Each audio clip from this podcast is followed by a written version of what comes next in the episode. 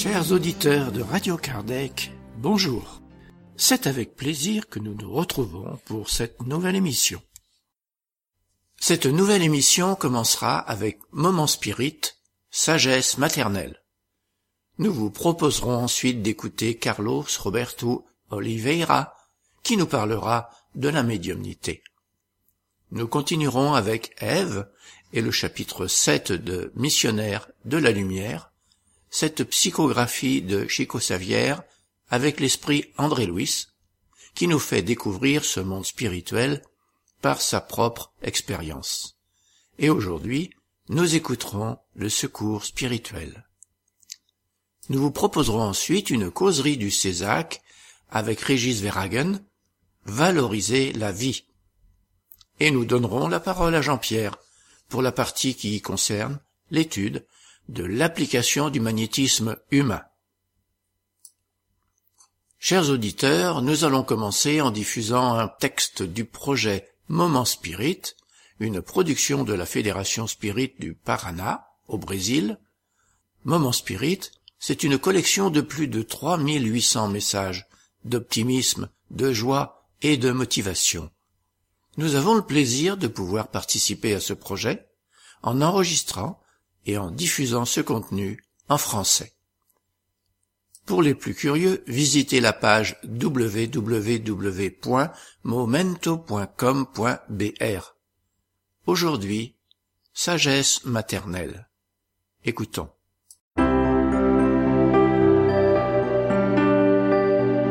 Et maintenant à l'antenne, Moment Spirit, le programme qui amène le spiritisme dans votre demeure.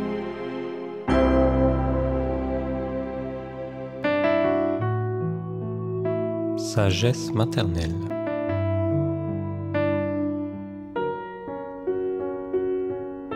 Nous avons tous une mère, présente ou absente, belle ou non, instruite ou analphabète. Il en existe toujours une dans la vie de chacun. C'est avec cette créature spéciale que nous apprenons les leçons qui nous accompagnent tout au long de notre vie.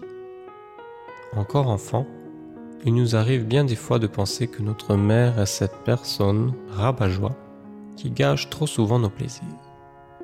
C'est toujours quand on s'amuse le plus ou que nous sommes sur le point de franchir une nouvelle étape dans le jeu qu'elle nous appelle pour faire nos devoirs. C'est aussi elle qui nous parle d'obligations comme aller à l'école, étudier pour les examens, ranger nos vêtements éparpillés dans la chambre, nettoyer la cuisine, balayer le trottoir. On dirait qu'elle a un ordinateur qui ne fait que programmer des tâches et encore plus de tâches. À l'adolescence, elle surveille sans cesse nos sorties, nos appels téléphoniques, la façon dont nous utilisons Internet. Et nous rêvons au jour où nous pourrons nous libérer de tout cela. Nous ne nous rendons pas compte qu'au moindre problème, c'est à elle que nous recourons. Dans notre enfance, à la plus petite blessure, nous nous écrions ⁇ Maman !⁇ Si un enfant plus grand menace de nous battre, nous courons chercher refuge dans ses bras. Et quand le premier chagrin d'amour nous fait croire que nous ne serons jamais heureux, c'est dans son giron que nous trouvons un cœur aimant qui nous dit ⁇ Attends, demain est un autre jour, l'amour viendra et te rendra heureux. Arrivé à l'âge adulte, nous nous rendons compte de l'être extraordinaire qu'est notre mère et avec nos propres enfants, nous répétons souvent les leçons que nous avons reçues. Puis finalement, lorsque la maturité saupoudre d'argent et de neige nos cheveux, la mémoire nous rappelle combien elle était sage. Au souvenir de sa mère, le compositeur brésilien Tom Jobim disait que c'était une personne toujours en paix, avec la vie qui parfois était même drôle. Il racontait qu'une fois, assis dans le tram à Rio de Janeiro, à côté de sa mère, il s'était mis à balancer ses pieds jusqu'à ce que, d'un seul coup, une de ses chaussures se défasse et tombe par terre sur la chaussée. Debout, il regardait fixement le soulier au milieu de la rue, tandis que le tram prenait de plus en plus de distance. Voyant sa détresse, sa mère lui demanda ⁇ Qu'est-il arrivé ?⁇ Après lui avoir raconté ce qui s'était produit, elle se pencha retira l'autre chaussure qui était encore au pied de l'enfant et la jeta sur la voie. Maman, pourquoi t'as fait ça? Maintenant, mon fils, celui qui en trouvera une trouvera l'autre et pourra les utiliser.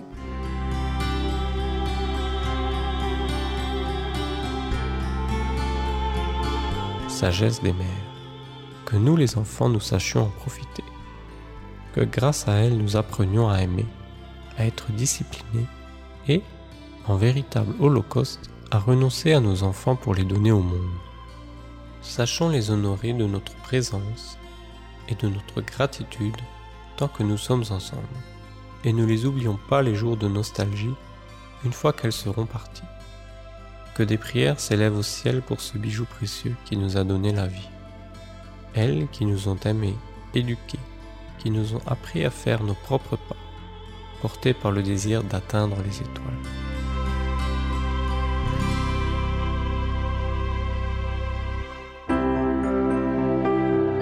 Ainsi se termine un autre épisode de Moments Spirit offert par livraria mundo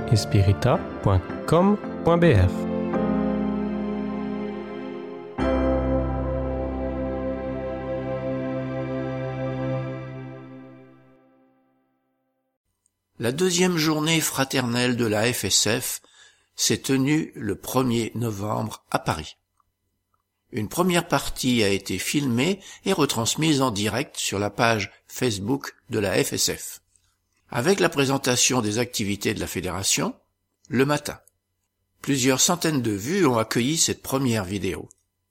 Charles a notamment parlé des cinq bulletins voix spirit et des nombreuses informations qu'ils contiennent après à peine un peu plus d'un an d'existence de la Fédération Spirit française. Charles a parlé des commémorations des 150 ans de la Genèse et des 160 ans de la revue Spirit. Il a mentionné les recherches faites récemment sur les éditions et impressions de la Genèse, montrant, contrairement aux informations contenues dans toutes les biographies, que la quatrième édition est identique aux trois premières, toutes imprimées du vivant d'Alan Kardec. Nous allons maintenant écouter Carlos Roberto Oliveira, qui nous parle de la médiumnité. Bonsoir, bonjour à tous.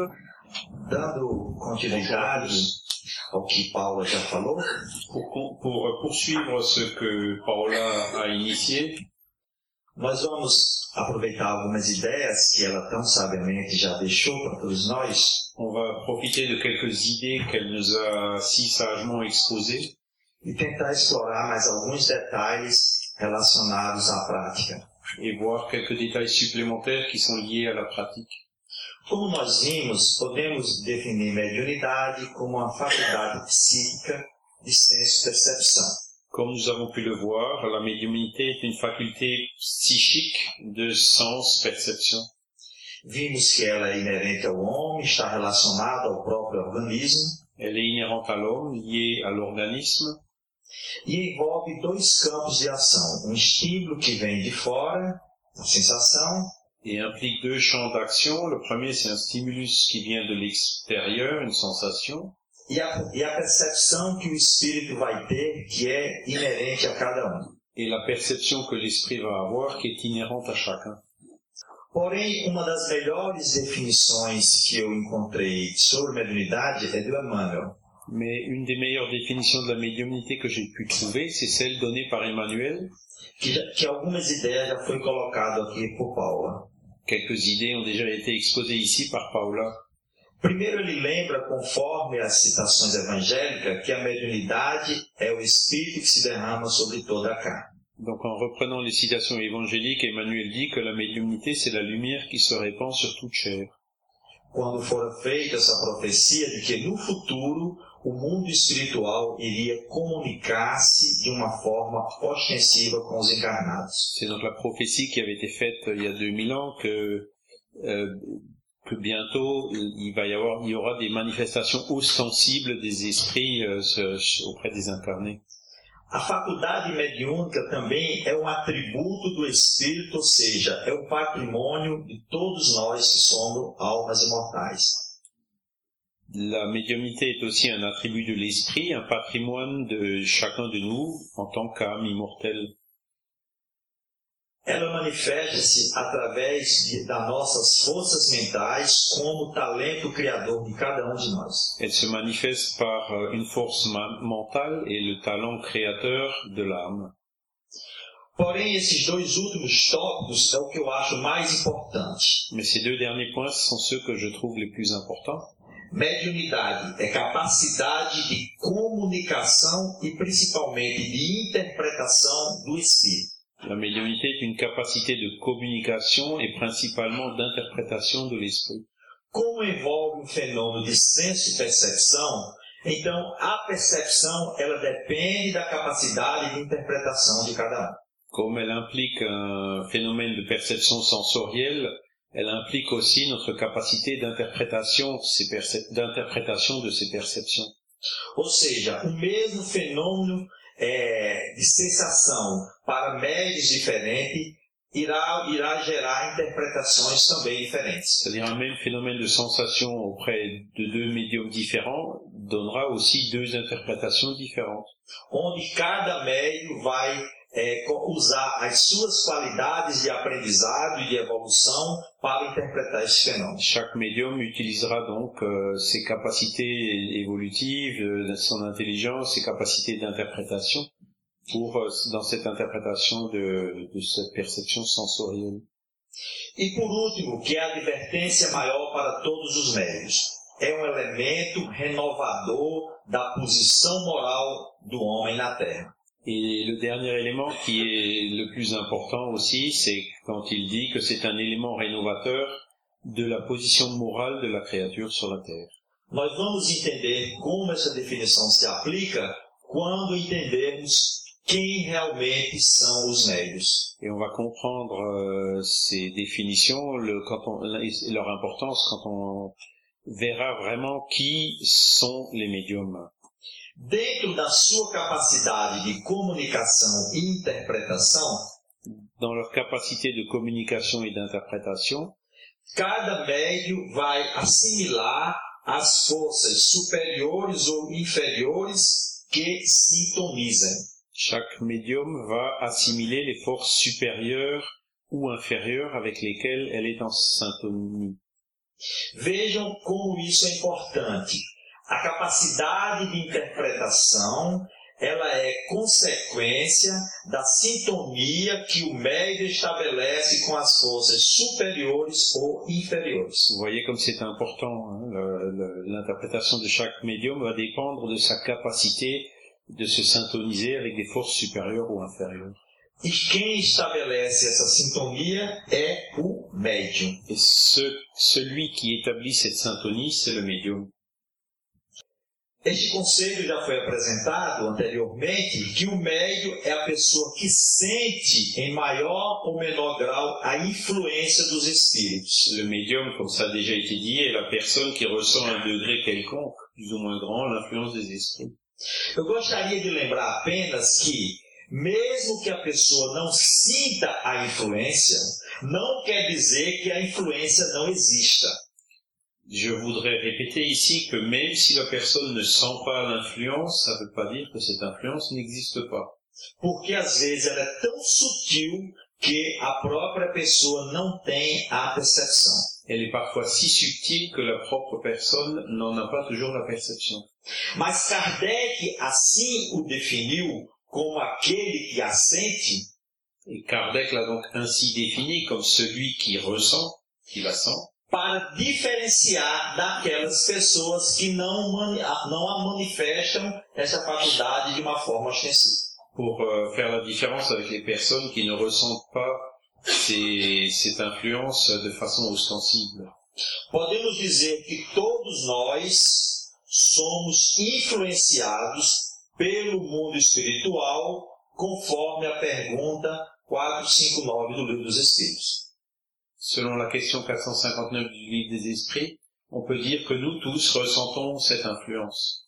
E aqueles que a sentem e têm a percepção ostensiva são definidas por Kardec como médium. Et ceux- c'est seulement ceux qui la ressentent et qui donc euh, la perçoivent de façon plus ostensible, c'est ceux qui sont médiums suivant la définition d'Alan Kardec. Mas eu falei anteriormente que a mediunidade é uma faculdade que é um elemento renovador da situação moral do médium. Et ce que je viens de vous dire aussi, c'est que la médiumnité, c'est un élément rénovateur du médium. Porque, em verdade, quem são os médios? Parce qu'en vérité, qui sont les médiums Esta resposta nos foi dada por Emmanuel quando nos diz: Cette réponse a été donnée par Emmanuel. Os médios são almas que fracassaram desastradamente e que contrariaram sobremaneira o curso das leis divinas. que les médiums, ce sont des âmes qui ont lamentablement échoué et qui ont massivement contrarié les lois divines, e que resgatam, sob o peso de severos compromissos e ilimitadas responsabilidades, um passado obscuro e delitoso. et qui rachètent, sous le poids de graves engagements et responsabilités, leur passé sombre et fautif. Para quem acha que ser médio é status, né? Ceux qui pensent qu'être médium, c'est un statut, euh, ça donne du Vejam bem, status. Regardez bien cette définition. com raríssimas exceções, poderíamos dizer que os médios são espíritos missionários. À de très rares exceptions, on peut dire que les médiums, ce sont des esprits avec une mission. Porém, a grande maioria de todos nós recebemos a oportunidade de, no exercício da mediunidade, resgatar este passado delituoso. Mais la, la majorité d'entre nous, c'est l'inverse. on a reçu cette médiumnité pour racheter un, un passé où on a commis des erreurs. E é por isso que quando a, a nossa tarefa na- no campo da mediunidade é bem realizada, C'est pour ça que si notre travail dans le domaine de la médiumnité est bien réalisé, ela se transforma num elemento renovador da posição moral da criatura na Terra. elle se transforme donc en élément rénovateur de la position morale de la créature sur la Terre. Ou seja, a faculdade mediúnica é o meio, La faculté médiumnique est donc le moyen, porém o que o médium vai fazer desses talentos é de sua inteira responsabilidade. mais ce que le médium fera de, ce- de ses talents, c'est complètement de sa responsabilité. E embora tenhamos esse passado obscuro, os médios têm saúde mental equilibrada. Et malgré tout ça, les médiums, ben, ce sont des, des personnes qui sont mentalement saines. Isso foi um trabalho feito pelo Dr. Alexandre Moreira, analisando a saúde mental desses médios. Et ça, c'est un travail fait par le docteur Alexandre Moreira Almeida qui montre euh, donc ces études euh, euh, de la santé mentale de plusieurs médiums. Diferente do que diziam que os médios eram loucos, ele constatou que eles têm nível socioeducacional elevado e saúde mental bem, bem ajustada. Au contraire de ce qui a été dit quand- par ceux qui traitaient les médiums de fous, les médiums ont généralement un niveau socio-éducatif élevé. O, a- o ajustamento social dos médios chega até a ser superior do que a população geral. L'ajustement social de ces médiums est souvent supérieur à la moyenne. E que a experiência mediúnica é totalmente diferente de qualquer transtorno de identidade dissociativa. Et l'expérience médiumnique, c'est quelque chose qui est complètement différent des troubles d'ordre dissociatif. Então não se preocupem, somos normais. Donc ne vous inquiétez pas, nous sommes normaux. Muito bem. Nós já vimos aqui que no exercício da mediunidade, a estrutura orgânica mais importante é a glândula pineal. On a déjà vu euh, dans, des, dans des événements précédents que un des organes fondamentaux pendant- qui, qui intervient dans la médiumnité, c'est la glande pinéale. André Luiz trouxe essa revelação no livro Missionário na Luz e coloca que é um sentido novo para o homem. André Louis nous fait cette révélation dans le livre euh, Mécanisme de la le Luz. missionnaire de la lumière, que c'est un nouveau sens pour l'homme. Então, a glândula pineal, ela é a, granda, a glândula da vida mental do ser humano. La glande pinéale, c'est la glande de la vie mentale de l'être humain. E essa glândula, ela é um dos principais constituintes do centro coronário que nos liga, que nos deixa em contato com as fontes superiores da vida. Et cette glande, c'est un des éléments principaux euh, liés au centre coronaire qui nous lie avec euh, les, les, les choses supérieures de la vie mentale.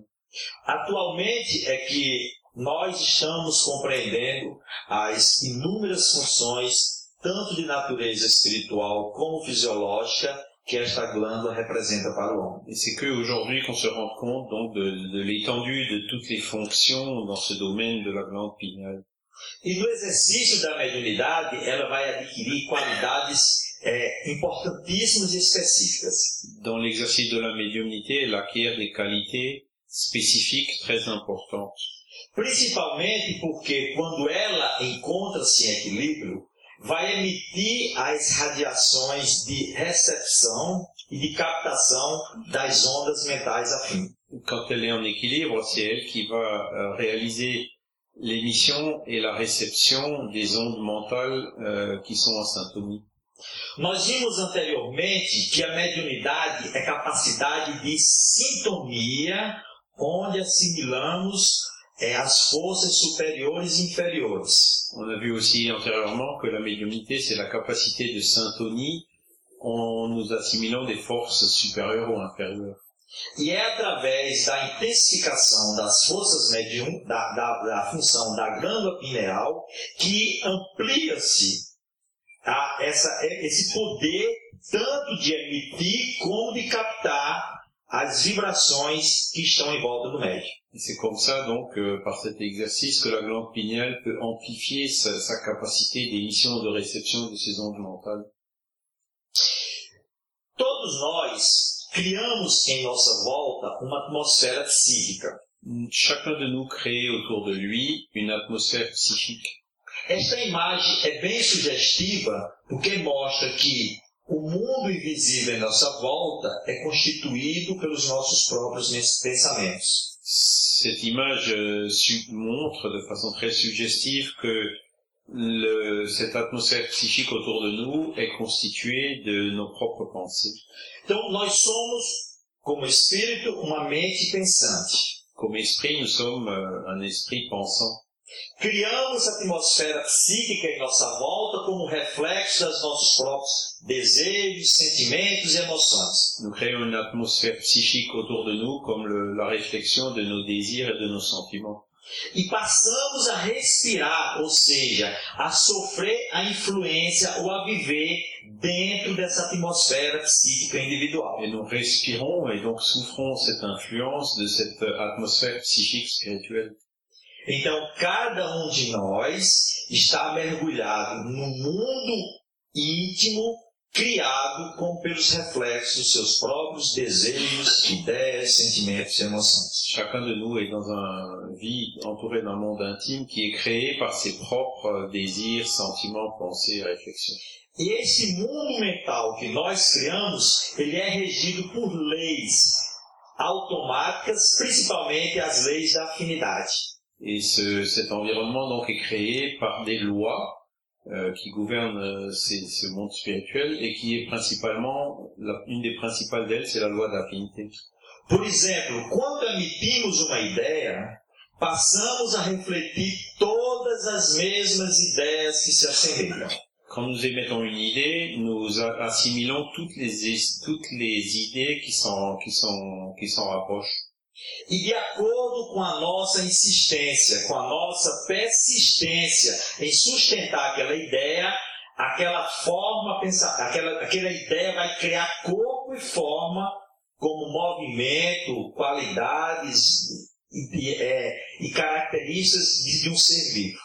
Et donc, plus nous entretenons cette idée, ces idées, plus nous allons leur donner des, une- une- de la force et du corps qui font que ce sont des choses euh, dans- enfin, complètement réelles dans le monde des esprits.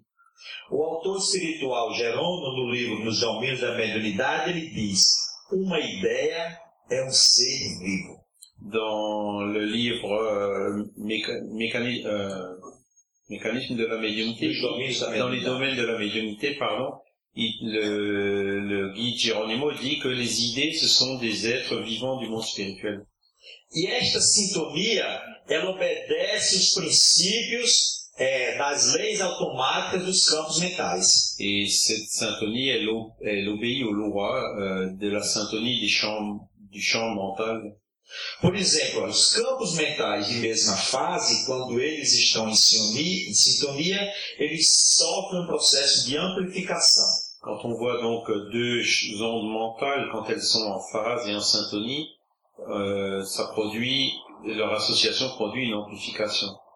Ocorre o contrário quando os campos são de fases opostas. Mais le contraire se produit quand les ondes sont dans une, f- en opposition de phase. Ou seja, os campos se anulam. Les champs s'annulent. Este é o princípio básico de toda a influência que existe do mundo espiritual sobre o mundo material. C'est le principe de base qui, qui, qui régit l'influence du monde spirituel sur le monde matériel. Aqui serve para a gente entender os mecanismos das obsessões, porque a obsessão é um fenômeno mediúnico em desequilíbrio. On voit ici, ça illustre comment se produisent les obsessions, puisque les obsessions, c'est souvent une médiumnité déséquilibrée. Então, imaginemos que aqui seja o pensamento do obsidiado e aqui o do obsessor. Quando se estabelece a sintonia, a ideia e os desejos são amplificados. Donc on voit à gauche euh, l'onde mentale de l'obsédé et à droite, au milieu, celle de l'obsesseur. Et on voit que l'association des deux crée une amplification. E se aqui nós temos o mecanismo da causa, aqui nós temos o mecanismo do tratamento. Si en haut nous avons le mécanisme de la cause, en bas nous avons le mécanisme du traitement. Se eu tenho aqui um desejo de ódio ou de vingança, vou só sentir uma mesma influência e esse desejo será potencializado. Si ici un désir de haine et de vendange, je vais me vengeance, je vais me syntoniser avec euh, un désir similaire et donc ça va l'amplifier. Mas se eu tenho aqui um desejo, um sentimento de perdão ou de bondade, jamais entrará em sintonia com o pensamento de ó- de ódio ou de vingança. Si j'ai au contraire un sentiment de paix et de bonté, il entrera jamais en syntonie avec le sentiment de, de, de, de haine et de vengeance. E a onda mental será anulada. Et l'onde mentale sera annulée. Então, a maior defesa que o médium tem contra uma influência negativa sobre si mesmo? Donc la plus grande euh, influence d'un médium, euh, la, la meilleure réaction par rapport à une influence négative qu'il subit, é produzir ideias, desejos e sentimentos positivos para que a sua psicosfera o deixe imune destas influências. c'est pour de produire donc des désirs, des sentiments et des pensées opposés pour euh, se maintenir immune à cette influence. Então, nós vimos que o princípio da sintonia é básico dentro de uma relação mediúnica. Nous avons donc vu que le principe de la syntonie, c'est un élément base, de base des relations médiumniques.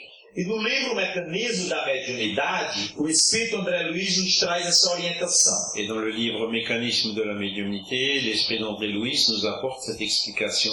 Os médios trazidos ao serviço de reflexão do plano superior, Les médiums mis au service de la réflexion du plan supérieur, quer nas obras de caridade e esclarecimento, quer nas de instrução e consolo, que ce soit dans les œuvres de charité et d'illumination ou dans l'enseignement et le réconfort, ou seja, em qualquer modalidade mediúnica, não importa. donc quel que soit, peu importe la- la- le type de médiumnité impliqué.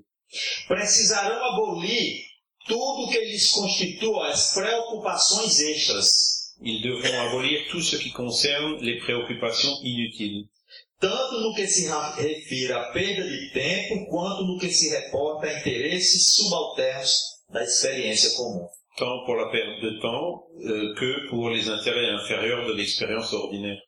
Ou seja, no dia das atividades mediúnicas, nós temos que nos desligarmos momentaneamente das preocupações cotidianas. Le jour où on participe à une réunion médiumnique, il faut absolument que nous qu'on se détache des préoccupations du quotidien. São os severos compromissos, as ilimitadas responsabilidades que Emmanuel nos falou. C'est les engagements sévères et puis les, les- obligations dont Emmanuel nous a parlé.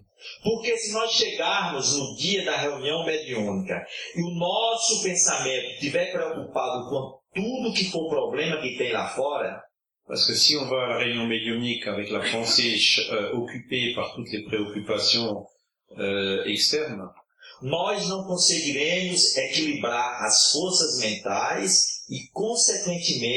e, intensificaremos e nous n'arriverons pas à équilibrer nos forces mentales et donc nous n'arriverons pas à amplifier les fonctions d'émission et de réception de notre glande. Então está no médio estabelecer, estabelecer em si mesmo o equilíbrio mental para que estas capacidades de sintonia se realizem em toda a sua plenitude. Donc il incombe au médium de réaliser cet équilibre pour qu'il puisse avoir cette capacité euh, de, de- de réception des communications médiumniques. E o instrutor Albério, no, no livro dos domínios da mediunidade, aprofunda esses esclarecimentos. L'instructeur Alberio, dans le livre Dans le domaine de la médiumnité, il euh, approfondit ces concepts.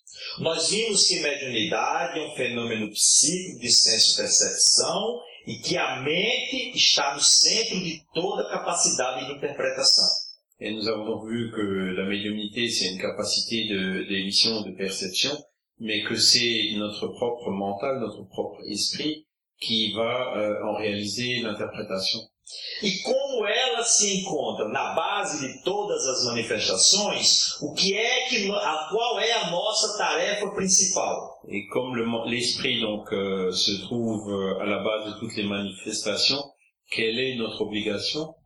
Enriquecer o pensamento com os tesouros morais e culturais. C'est donc d'enrichir la pensée en incorporant les trésors moraux et culturels. Porque somente assim teremos a possibilidade de fixar a luz que jorra do alto através dos mensageiros que supervisionam nossas tarefas. Parce que ce sont les seuls qui permettent de fixer la lumière qui jaillit euh, du, de de- du haut par euh, les messagers du plan spirituel. Os médios não são tarefeiros que reencarnam para refletir eh, as ideias dos planos superiores? Les médiums ne sont-ils pas les personnes qui se réincarnent justement pour réfléchir euh, ces conseils des plans supérieurs? Sem enriquecer a mente com esses tesouros, com esses substratos, é impossível exercer uma mediunidade edificante. Et sans donc enrichir notre esprit de ces trésors, de ce substrat, il est impossible de, de développer euh, correctement la médiumnité. Então, dentro dessa proposta, qual é a maior necessidade que o médium tem? Donc, compte tenu de tout cela, quel est le plus grand besoin du médium? E Emmanuel nos diz que a primeira necessidade do médium é evangelizar-se a si mesmo antes de se entregar a grandes tarefas doutrinárias. Et Emmanuel nous répond que le premier besoin du, du médium, c'est de s'évangéliser lui-même avant de se livrer aux grandes tâches euh, doctrinales. Porque se ele não buscar evangelizar-se a si próprio com os tesouros morais, Parce que s'il ne cherche pas à s'évangéliser lui-même euh, avec les trésors moraux, poderá ser influenciado pelo seu passado obscuro e delituoso, il pourrait être influencé par son passé obscur et délictueux arrastando novamente ao fantasma do personalismo. en, en, en- en amenant de nouveau le, le fantasme du personnalisme e seduzido pela vaidade, falhar mais uma vez em sua tarefa. Et s'il est séduit par la vanité, il pourra de nouveau, une nouvelle fois, échouer dans son travail, dans sa mission. E os nossos amigos espirituais nos advertem que a vaidade é a principal causa de falha dos, dos médios na Terra. Et les, les, les, les guides spirituels nous préviennent que la vanité, c'est une des plus grandes erreurs dans, la, dans le travail médiumnique. Uma outra advertência, dar gratuitamente aquilo que se recebe gratuitamente. Un autre, conse- autre conseil, c'est donner gratuitement ce que vous avez reçu gratuitement. A faculdade mediúnica é um dom divino que Deus dá de graça. La faculté médiumnique, c'est un don que Dieu nous donne gratuitement. Então não existe justificativa para se cobrar por, por essa função. Et il n'y a donc aucune justification pour euh, demander de l'argent pour euh, cette faculté. nem mesmo indiretamente aceitar presentinhos ou troca de favores, et ni même indirectement d'accepter des cadeaux ou un échange de faveurs. que é uma cobrança disfarçada. C'est donc euh, pareil, on demande, on demande de l'argent, une rétribution déguisée. Então Kardec diz, olha, todo aquele que não tiver do que viver, procura os recursos em outra parte, Claro. menos na mediunidade. Kardec dit donc que celui qui n'a pas de quoi vivre cherche les ressources où il veut, mais pas dans la médiumnité. Que não consagra a ela, se preciso for, apenas o tempo de que cada um dispõe materialmente. Qu'il ne- qu'il n'y consacre, s'il faut, que le temps dont il peut disposer matériellement.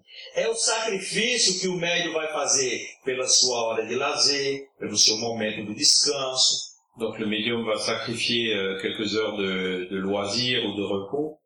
Lembre-se, nós nos comprometemos a resgatar o nosso passado delituoso com sacrifícios e ilimitadas responsabilidades. Donc n'oubliez pas que nous sommes engagés à racheter notre passé délictueux euh, avec euh, le- donc les- la responsabilité qui en découle.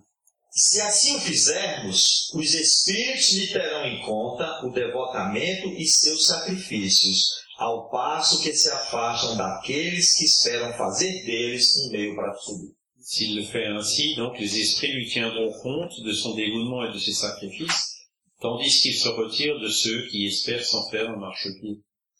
Dentro dessa proposta, Albério traça os limites da comunicação mediúnica. Et donc, euh, suivant cela, Alberio euh, trace les limites de la communication médiumnique. Alguém pode pensar que a comunicação ela é ilimitada, mas não é. Quelqu'un peut penser que la communication est illimitée, mais ce n'est pas le cas. Porque em qualquer exposição mediúnica, a inteligência receptiva, que é o médio, ela está sujeita olha, às possibilidades e à coloração dos pensamentos em que vive. Parce que dans toute forme de médiumnité, l'intelligence réceptrice est soumise aux possibilités et aux tonalités des pensées dans lesquelles elle vit. Mediunidade não é capacidade de interpretação? La médiumnité n'est-elle pas une capacité d'interprétation Essa interpretação não depende da atmosfera mensal da psicosfera que cada um produz? Cette euh, capacité d'interprétation ne dépend-elle pas de, de l'atmosphère mentale euh, et des, des ondes de pensée produites par chacun Então o médio só vai interpretar a mensagem de acordo com aquilo que ele tem dentro de si. Donc le médium ne pourra interpréter les messages qu'en fonction de ce qu'il a en lui-même. E a inteligência emissora, que é o espírito comunicante, Et l'intelligence émettrice, qui est l'esprit communicant, ele está limitado à interpretação dos pensamentos que ele pode produzir. il est limité euh, par l'interprétation des pensées qu'il peut produire. Ou seja, um espírito é, bastante elevado, Un esprit donc euh, relativement élevé ele não poderá trazer uma mensagem de natureza elevada através de um médio que não se esforce moral e intelectualmente. il ne pourra pas apporter un message élevé par l'intermédiaire d'un médium qui ne fait pas ses efforts d'élévation. Porque a capacidade de interpretação do médium está limitada. Parce que, à cause donc de la limitée des capacités d'interprétation de ce médium. Daí porque todos nós, repito, precisamos enriquecer a nossa mente C'est pour ça que chacun de nous doit enrichir son esprit com os tesouros morais e intelectuais que engrandecem o espírito imortal. avec les trésors intellectuels et moraux qui font grandir l'être immortel. Espíritas, amai-vos, espíritas, instruí-vos, disse-nos Jesus. Euh, spirit, aimez-vous, spirit, instruisez-vous, nous a dit l'esprit de vérité. Merci beaucoup. La revue Spirit existe depuis 1858. Elle est aujourd'hui un organe du Conseil Spirit international. Sa réalisation est prise en charge par le mouvement Spirit francophone. Elle est éditée au format papier, en couleur et haute qualité d'une part, et au format numérique d'autre part. Vous y trouverez l'illustration des principes de base du spiritisme, les dossiers qui approfondissent un thème à chaque numéro et des articles plus légers. Cette revue est un outil privilégié d'étude du spiritisme. Elle peut être prise comme un support de discussion dans un centre spirit, dans un langage clair, moderne et concret, nous essayons d'aborder les enjeux de notre société moderne et complexe, tout en restant dans le prolongement de la ligne sur tracée par Alan Kardec. Nous allons maintenant retrouver Ève qui aborde le chapitre 7 de Missionnaire de la Lumière et aujourd'hui nous écouterons le secours spirituel. Missionnaire de la Lumière Chapitre 7 Secours spirituel Devez-vous bientôt retourner au service? me demanda Alexandre comme nous revenions vers la rue. Je peux disposer de plus de temps, répondis-je. Mon intérêt pour la continuité des instructions était énorme. Alexandre disposait de très grandes expériences médicales. Mes acquisitions dans ce domaine, en comparaison des siennes, étaient de bien pâles connaissances. J'ai encore aujourd'hui une assemblée d'éclaircissement aux frères incarnés, continua l'orienteur. Et si vous pouviez y comparaître, nous en serions satisfaits. Comment ne pas accepter? Je suis en train d'apprendre et je ne dois pas perdre cette opportunité. Nous sommes sortis. Les entités perturbées se trouvaient toujours à la porte, donnant l'image de quelqu'un en attente d'une brèche pour entrer. Tout en continuant son discours édifiant, Alexandre et moi nous nous mîmes à marcher lentement ainsi que nous le faisions à la surface. Nous étions aux premières minutes de l'aube. Les passants désincarnés étaient en grand nombre. La majorité de nature inférieure portait des vêtements obscurs, mais par endroits nous étions face à des groupes lumineux qui passaient, rapides, en service, dont se devinait l'importance. Il y a toujours des affaires urgentes dans l'aide opportune à nos amis de la surface, commenta mon instructeur. Et dans la majorité des cas, notre concours est plus efficace la nuit, quand les rayons solaires directs ne désintègrent pas certains recours de notre coopération. Il n'avait pas terminé que s'approcha de nous, de manière inattendue, une sympathique petite vieille dame. Justina, ma sœur, que le Seigneur vous bénisse, dit l'orienteur aimable en la saluant. L'entité amie, dont le regard démontrait beaucoup d'inquiétude, répondit avec un affectueux respect et s'expliqua. Alexandre, j'ai un besoin urgent de votre aide. Aussi suis-je venu à votre rencontre. Excusez-moi. Et avant que l'instructeur ne puisse sonder verbalement son affliction, notre interlocutrice continua. Mon fils Antonio se trouve dans un état extrêmement grave. À présent, c'était Alexandre qui l'interrompait. Je devine ce qui s'est passé. Quand je lui ai rendu visite le mois passé, j'ai noté des perturbations circulatoires. Oui, oui, continua la mère affligée. Antonio vit dans un cercle de pensées très désordonnées, malgré un bon cœur. Et aujourd'hui, il a amené dans le lit de repos tant de préoccupations déplacées, tant d'angoisses inutiles, que ses créations mentales se sont transformées en véritables tortures. En vain je l'ai aidé avec mes humbles moyens. Malheureusement, son déséquilibre intérieur est si grand que toute ma collaboration se révéla inutile, lui laissant le cerveau sous la menace d'une effusion mortelle et sentant la gravité de l'instant, elle ajouta tristement. Oh, Alexandre, je sais bien que nous devons subordonner nos désirs aux desseins de Dieu. Toutefois, mon fils a besoin de quelques jours en plus sur terre. Je crois qu'en deux mois, j'arriverai à trouver la solution, indirectement, de tous les problèmes qui affectent la paix de la famille. Votre autorité peut nous aider votre cœur édifié en Christ demeure en condition de nous apporter le bien. Reconnaissant l'urgence du sujet, l'orienteur s'exclama. Allons-y, nous n'avons pas une seconde à perdre. Peu après, nous pénétrions dans la résidence confortable.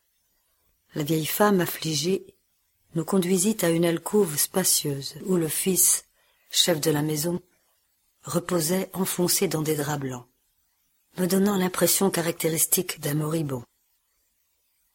Antonio paraissait proche des soixante-dix ans et affichait tous les signes d'une artériosclérose avancée.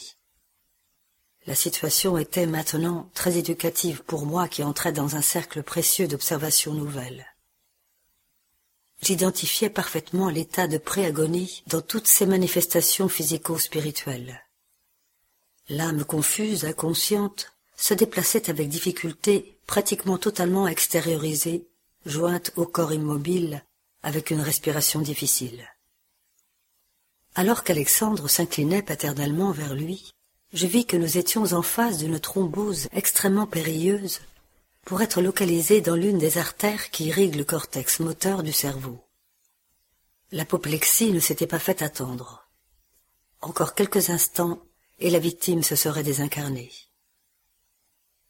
Alexandre, qui centralisait toute son attention sur le malade, toucha son cerveau spirituel et parla avec une autorité sereine. Antonio, Maintenez-vous vigilant. Notre aide demande votre collaboration. Le moribond, partiellement délié du corps, ouvrit les yeux hors de l'enveloppe corporelle, lui permettant ainsi d'avoir de vagues notions de conscience. L'instructeur poursuivit. Cet accident s'est produit à cause de vos propres pensées en conflit injustifiable. Vos préoccupations excessives créèrent des éléments de désorganisation cérébrale. Intensifiez le désir de reprendre les cellules physiques pendant que nous nous préparons afin de vous aider. Ce moment est décisif pour vos besoins. L'interpellé ne répondit pas. Mais je vis qu'il comprenait l'avertissement au fond des forces de la conscience, le plaçant ainsi en bonne condition pour collaborer en sa propre faveur. Ensuite, l'orienteur commença des opérations magnétiques compliquées dans le corps inanimé en administrant des énergies nouvelles à l'épine dorsale. Passé quelques instants, il plaça une main le long du foie et plus tard, la laissant sur le cerveau physique bien à la hauteur de la zone motrice, il m'appela et dit André, restez en prière, coopérant avec nous. Je convoquerai quelques frères en service cette nuit pour nous aider. Et il précisa après avoir médité quelques secondes. Le groupe de frères Francisco ne peut être bien loin. Disant cela, Alexandre prit une attitude de profonde concentration de la pensée. Il ne se passa pas plus d'une minute qu'une petite expédition de huit entités, quatre compagnons et quatre sœurs, pénétra en l'enceinte domestique en un silence religieux. Nous nous saluâmes tous brièvement, et mon instructeur se dirigea, attentif, vers l'entité qui avait les attributions de chef. Francisco.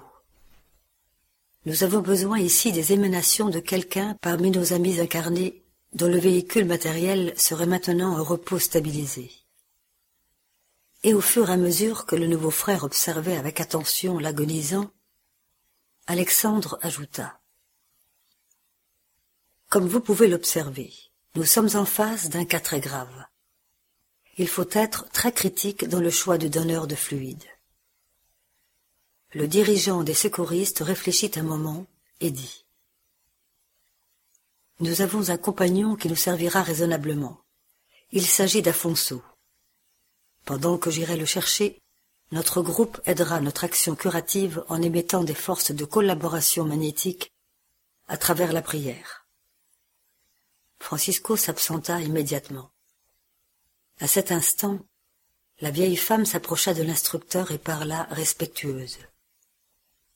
S'il faut des fluides de nos frères incarnés, qui sait, nous pourrions nous servir du concours de mes petites filles, qui se reposent dans les chambres proches Non, non, répondit Alexandre délicatement. Non, elle ne répondrait pas aux exigences en cours. Nous avons besoin de quelqu'un suffisamment équilibré dans le champ mental. La mère, inquiète, se tint à l'écart en s'essuyant les yeux. répondant à un signe affectueux de l'orienteur, je me suis approché en observant le malade de plus près, me maintenant tout de même en prière. Cela fait vingt ans qu'Antonio est veuf, expliqua Alexandre, et il est à l'aube de venir avec nous sur le plan spirituel. Notre ami pourtant a besoin de quelques jours en plus dans la sphère terrestre pour faire que quelques problèmes sérieux soient convenablement résolus. Le Seigneur nous concédera la satisfaction de collaborer au relèvement provisoire de ses forces. Et était-ce parce que je m'arrêtais à observer le groupe d'entités qui priaient, silencieuses, ou en raison de la prétention d'apprendre grâce aux nouveaux enseignements? L'instructeur m'éclaira. Nous avons ici le groupe du frère Francisco. Il s'agit d'une des innombrables troupes de service qui nous prêtent coopération. De nombreux compagnons se consacrent aux travaux de cette nature, principalement la nuit, quand nos activités d'aide peuvent être plus intenses. Un véritable monde d'interrogations, posé dans le but de solutionner les questions du moment, m'assommait le cerveau. Néanmoins, comprenant la gravité de l'instant face au travail pour lequel nous fûmes appelés, je me résolus à rester silencieux. Il ne se passa pas beaucoup de temps avant que Francisco ne revienne suivi de quelqu'un. Il s'agissait du compagnon incarné auquel Alexandre s'était référé. Il n'y eut pas de temps pour les salutations. L'orienteur, prenant sa main, le conduisit immédiatement au chevet du mourant, en lui disant avec une autorité affectueuse. Afonso, nous n'avons pas une seconde à perdre. Placez vos deux mains sur le front du malade et restez en prière. L'interpellé ne sourcilla pas. Me donnant l'impression d'un vétéran des services d'assistance, il paraissait ne pas se préoccuper de nous tous, se concentrant uniquement sur le devoir à accomplir. C'est alors que je vis Alexandre fonctionner comme un véritable magnétiseur. Me souvenant de mes anciens travaux médicaux dans les cas extrêmes de transfusion de sang, je le vis parfaitement s'efforcer à transférer les fluides d'Afonso vers l'organisme d'Antonio déjà mourant. En qualité de disciple, amplifiant mes facultés d'analyse grâce à ces précieuses leçons, je vis que le visage de l'infirme se transformait graduellement. À mesure que l'instructeur agitait ses mains sur le cerveau d'Antonio, celui-ci révélait des signes croissants d'amélioration. Je vis, à ma grande surprise, que sa forme périsprétique se réunissait tout doucement à sa forme physique, en s'intégrant harmonieusement, l'une dans l'autre, comme si elles étaient de nouveau en processus de réajustement, cellule par cellule. Après un quart d'heure, selon mon calcul du temps, la laborieuse intervention magnétique était terminée, et Alexandre, appelant la vieille femme, précisa. Justina, le caillot vient de se résorber, et nous avons pu sauver l'artère avec nos moyens. Et Antonio aura un maximum de cinq mois de plus à vivre sur Terre. Ne perdez aucune occasion de demander l'assistance immédiate pour l'aider à résoudre des questions urgentes, car les réparations du moment présent ne prendront pas plus de cent cinquante jours. Et n'oubliez pas de le prévenir avec les intuitions qui sont à notre portée, de combien il aura à prendre soin de lui-même sur le terrain des préoccupations excessives, surtout la nuit, pendant laquelle ont lieu les phénomènes tragiques de la circulation les plus sérieux, dus au manque de vigilance de beaucoup qui oublient les heures sacrées du repos physique pour créer de cruels fantasmes sur le terrain actif de la pensée. Si notre ami ne se soucie pas de se corriger, il mourra peut-être avant cinq mois. Toute la prudence est nécessaire. Ému, la mère le remercia en larmes de contentement. Alexandre recommanda au secouriste incarné de retirer ses mains du front de l'infirme et je vis alors l'inattendu. Notre ami, gravement malade, en réintégrant ses fonctions organiques avec toute l'harmonie possible, ouvrit ses yeux physiques comme s'il était profondément ivre, et commença à crier d'une voix de stentor. Au secours. Au secours. Aidez-moi pour l'amour de Dieu. Je meurs. Je meurs. Vêtues de blanc, les filles câlines et sensibles, qui venaient pour s'occuper de leur père angoissé, accoururent, effrayées et tremblantes. Papa. Papa. s'exclamèrent les filles larmoyantes. Que s'est-il passé? Je suis en train de mourir, clamait l'infirme d'une voix poignante. Appelez le médecin. Vite. Mais que sens-tu, papa? demanda l'une d'entre elles dans un sanglot convulsif. Je me sens mourir. J'ai la tête qui me tourne. Et je suis incapable de penser. Grand était l'empressement des incarnés, qui passaient à travers nous dans un tapage indescriptible, se heurtant les uns les autres, sans le moindre signe de conscience de notre présence ici. Alexandre demanda au frère Francisco de fournir les instructions à Afonso pour que celui-ci retourne au foyer. Ensuite, il me dit en souriant, face à la surprise que l'attitude alarmante des jeunes filles me causait. Généralement, quand nos amis incarnés crient, en pleurant pour recevoir de l'aide, notre service d'assistance se trouve déjà réalisé. Partons. Le malade, à moitié lucide, demeurait inquiet, coopérant pour la visite imminente du médecin, pendant que le téléphone sonnait. La vieille femme prit congé de nous avec émotion. Elle resta auprès de l'infirme, en veillant sur lui avec dévouement et humilité. Une fois sur la voie publique, j'ai demandé à l'instructeur qu'il fasse en sorte de me rapprocher du frère Francisco, qui nous accompagnait, serviable.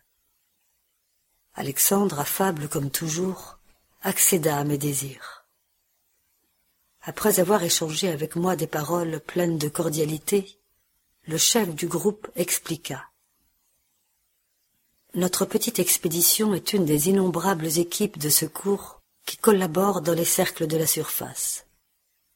Dans ces conditions, nous sommes des milliers de serviteurs liés à diverses régions spirituelles plus élevées.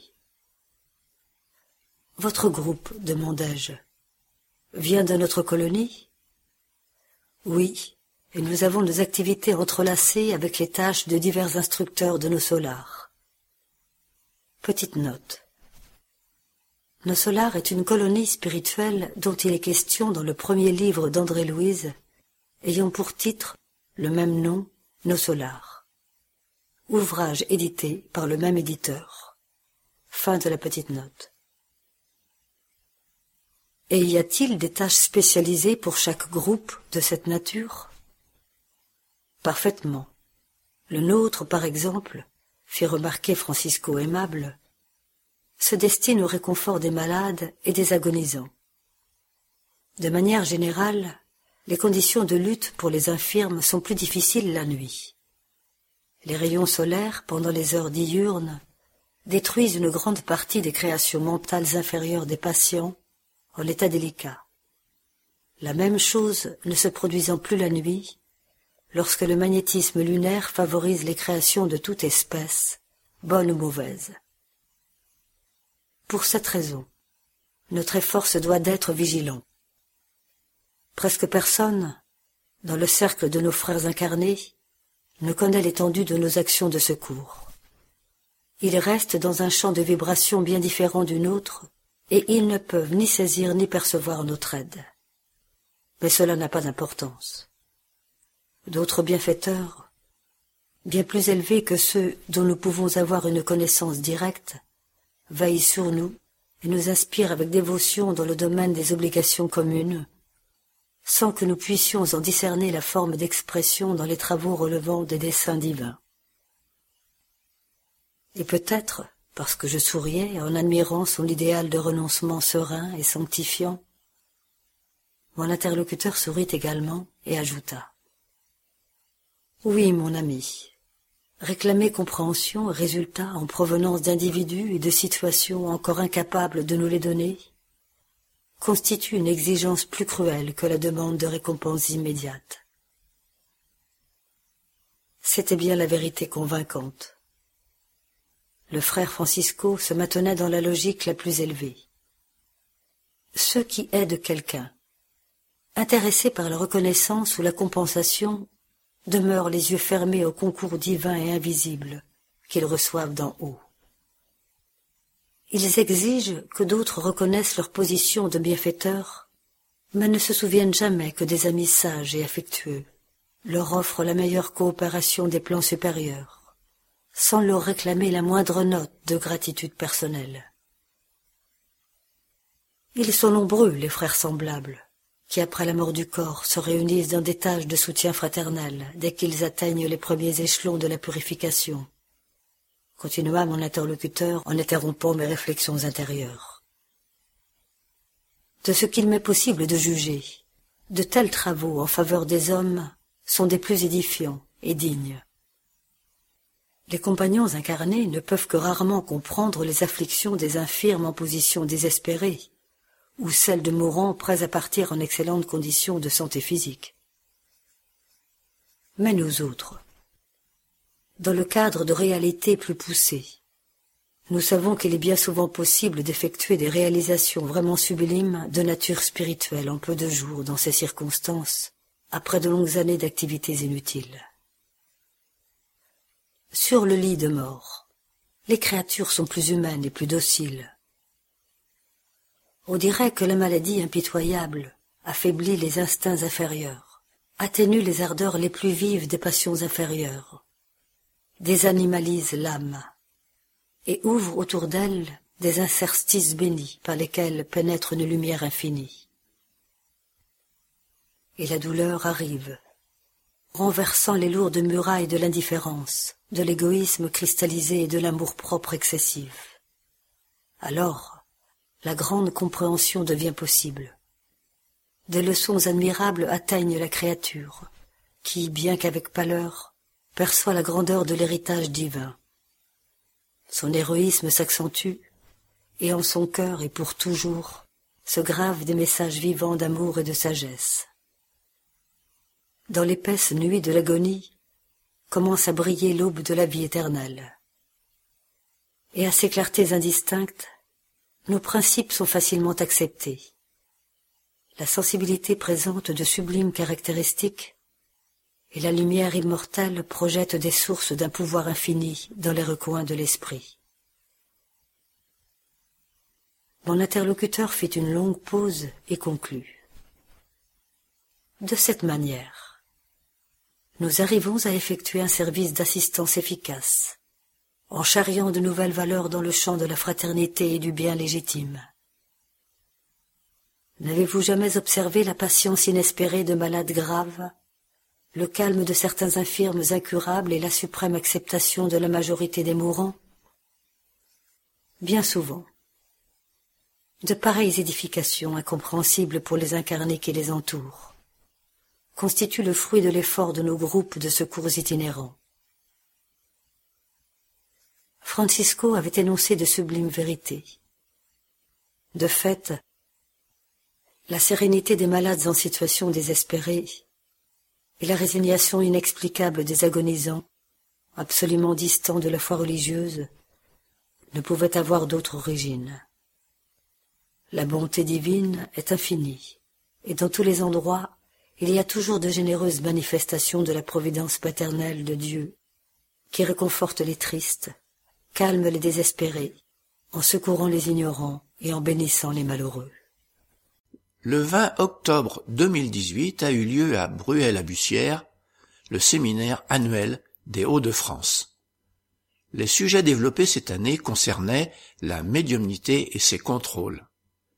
Dans le cadre de cette journée de conférence, destinée à tous les spirites francophones et organisée à l'initiative des centres de Bruel-à-Bussière, de Waterloo et de Dunkerque, nous avons eu le plaisir d'accueillir Madame Fatima Medjahed. Dès huit heures, de nombreux adhérents des différents centres spirites des Hauts-de-France et de Tours ont poussé les portes de la salle pour participer à cette rencontre. L'accueil des bénévoles du centre Augustin le Sage, les boissons chaudes, les mignardises et la joie de se retrouver ont vite fait oublier la fraîcheur des matins des Hauts-de-France. C'est dans une salle comble que l'ouverture de la journée s'est faite. Après la prière, monsieur Jean-Jacques Dubois, président du centre Augustin le Sage, nous a présenté l'association, et monsieur le Sage, né à Saint-Pierre-les-Auchelles, le 9 août 1876, et décédé le 21 février 1954, célèbre peintre, médium, Augustin le Sage a peint au cours de sa carrière artistique, réalisé en parallèle avec son activité professionnelle de mineur, environ mille toiles, dont la plupart étaient de taille démesurée. Nous vous proposons maintenant une causerie du Césac avec Régis Verhagen. Valoriser la vie. Le spiritisme a quelque chose d'assez différent par rapport à la plupart des autres religions. Sa grande différence, c'est qu'il est expérimental. C'est-à-dire qu'il se base, que ses connaissances sont basées sur des expériences. Alors c'est des expériences comme on a un peu dans les sciences, même si comme on étudie un élément immatériel, euh, ça fonctionne un petit peu différemment, mais le principe est le même. On observe des phénomènes, on essaye d'émettre une hypothèse, de se dire ah bah tiens, je pense qu'on peut expliquer ce phénomène de cette manière, et puis on vérifie cette hypothèse. Et donc, Alan Kardec, quand il a commencé le spiritisme, il observait des phénomènes, des tables qui semblaient se mouvoir sans l'aide de forces humaines. Première hypothèse, c'est de la triche. Il est venu vérifier. Est-ce qu'il y a des fils? Est-ce qu'il y a quelque chose? Est-ce qu'il y a un mécanisme qui fait que ces trucs bougent? Il vérifie. Non, je n'ai rien trouvé. Il se dit, ok, bon, deuxième hypothèse, est-ce que c'est une force? Une force de la nature, comme la gravité qui nous fait tenir sur Terre, comme les tremblements de terre qui font bouger aussi les objets. Il s'est dit, est-ce que c'est une force de ce genre? Et là, de nouveau, il se trouve face à des phénomènes où il se dit, non, pourquoi? Parce qu'ils ont très vite utilisé ces tables qui bougeaient pour les faire parler, entre guillemets. C'est-à-dire ces tables se soulevaient et tapaient, comme ça, sur le sol. Et très vite, ils se sont dit, bon, bah, un coup c'est oui, deux coups c'est non. Ça permettait de communiquer un petit peu. Et après, ils ont euh, dit, ok, un coup c'est A, deux coups c'est B, trois coups c'est C, quatre coups c'est D, donc c'était un peu lent pour avoir un message, très très lent même, mais ça donnait des mots, ça donnait des mots, ça donnait des phrases, etc. Et donc Kardec s'est dit, ok, ça peut pas être juste une force de la nature, c'est quelque chose d'intelligent. Donc ils ont, demandé à la table, qui êtes-vous? Et la table a dit, ben voilà, je suis quelqu'un, euh, je suis une personne comme vous, sauf que moi j'ai plus de corps, je suis déjà mort. Et là Kardec s'est dit, ok, peut-être ce sont des personnes décédées. Et là, ils ont commencé à poser plein de questions et ils ont confirmé cette hypothèse. Et c'est là-dessus que s'est basé le spiritisme.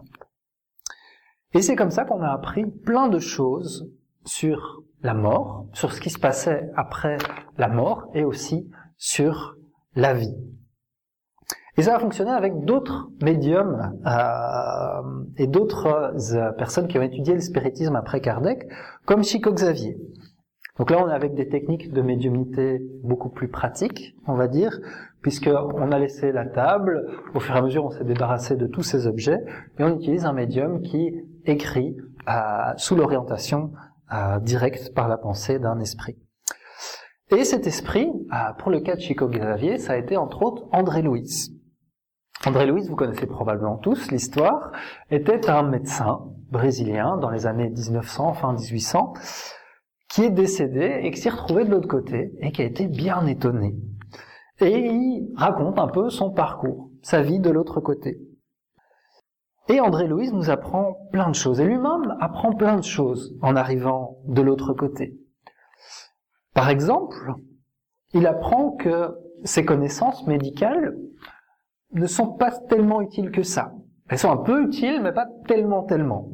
Et donc il est un peu, il est un peu frustré. Il se dit, zut, ici je peux pas travailler comme médecin parce que mes connaissances ne sont absolument pas suffisantes. Il peut même pas travailler comme infirmier ou comme aide-soignant. Il peut travailler comme comme accompagnateur pour nettoyer les locaux, des choses comme ça. Et donc au début c'est très dur pour lui. Après il devient plus ce qu'on peut comparer ici comme un aide-soignant.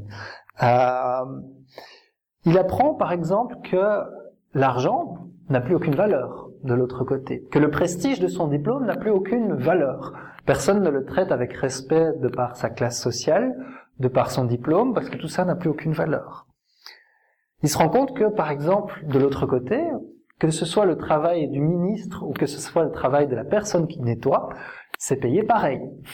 Et encore payer, c'est un grand mot puisque c'est pas vraiment euh, un salaire comme on l'entend ici sur Terre. Il se rend compte que là, il pensait être un bon père de famille, et se rend compte qu'en fait, pas du tout. Euh, il était plutôt quelqu'un d'orgueilleux, de très distant avec ses enfants, de très froid avec sa femme et tout ça.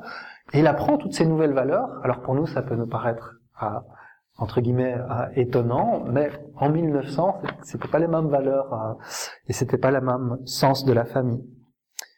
Il apprend aussi, très très étonné, qu'on le traite de suicidé. D'abord, c'est dans les régions spirituelles difficiles, et il comprend pas. Et puis il voit que même dans l'hôpital où il est reçu, c'est la même chose. On lui dit oui, oui, tu t'es suicidé. Et là, mais non, c'est n'importe quoi. J'ai été hospitalisé, je me suis battu contre la maladie et tout ça. Et ils disent oui, c'est pas que le suicide euh, qu'on connaît, c'est pas que se jeter d'un immeuble ou se tirer une balle dans la tête ou quoi. Non, tu t'es suicidé en ne prenant pas soin de toi. Il avait un problème euh, d'alimentation, il mangeait beaucoup trop, beaucoup trop mal, il buvait beaucoup trop aussi, et il a fini par détruire son système digestif, qui a amené à son décès. Euh, et il apprend, super étonné, que oui, c'est une forme de suicide. il apprend aussi à quoi sert la vie. Pourquoi est-ce qu'on incarne ici sur Terre? Alors il faut savoir que cette planète, a été préparée. On sait tous qu'elle a à peu près 4 milliards et demi d'années, que pendant tout un temps elle était complètement inhabitable.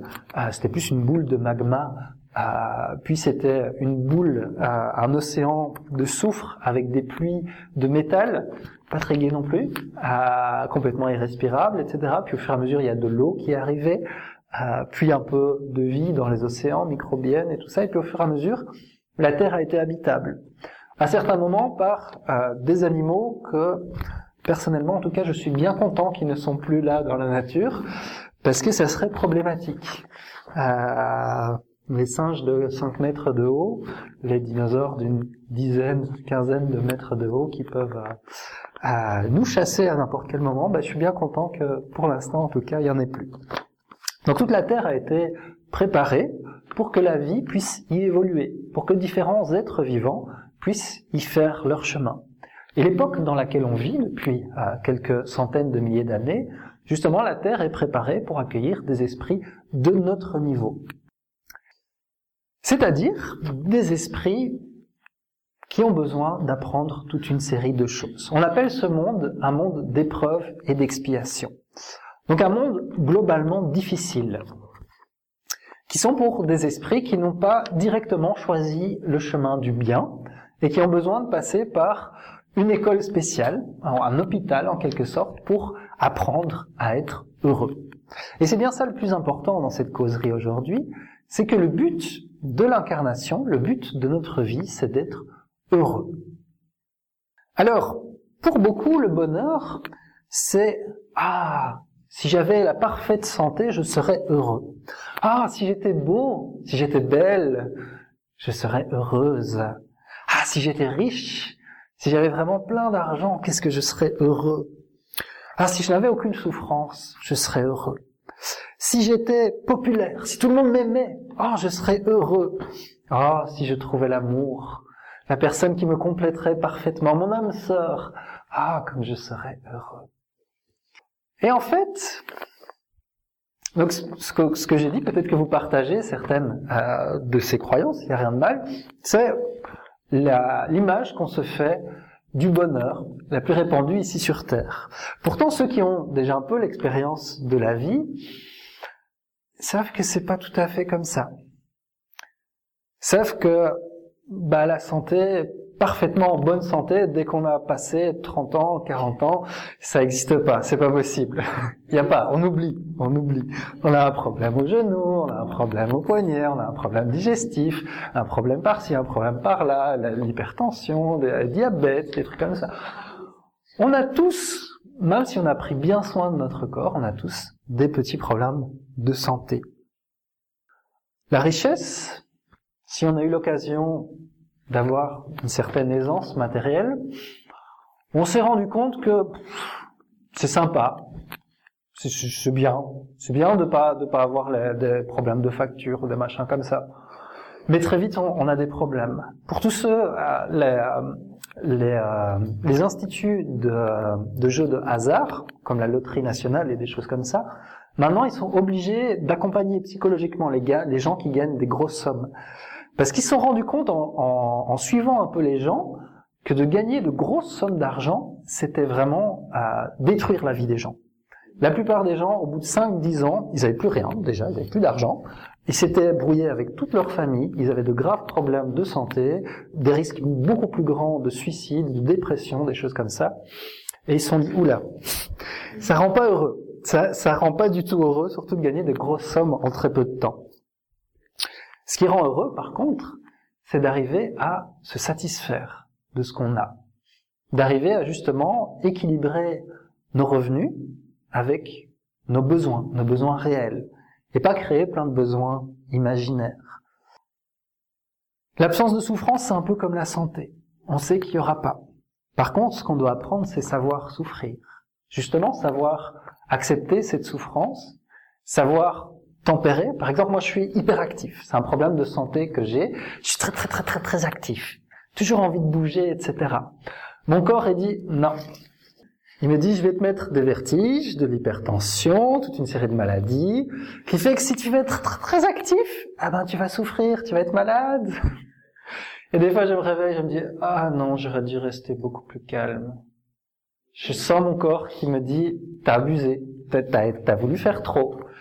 Et qui te dit, tu dois être humble, aller plus doucement, aller plus calmement. Ça, c'est mon problème. Pour d'autres, c'est l'inverse. Hein. Pour d'autres, c'est exactement l'inverse. C'est le corps qui leur dit d'aller plus vite, quoi, de se réveiller, de se bouger. euh, et donc chacun, on a les souffrances qui nous aident à avancer. Mais ce qu'on doit apprendre, c'est justement à voir à quoi elles nous servent, à voir comment elles peuvent nous être utiles, et surtout comment faire qu'elles ne nous empêchent pas d'être heureux. Alors la popularité, c'est aussi une erreur, entre guillemets. Vouloir que les autres nous aiment, c'est souvent quelque chose qui nous fait porter beaucoup de masques.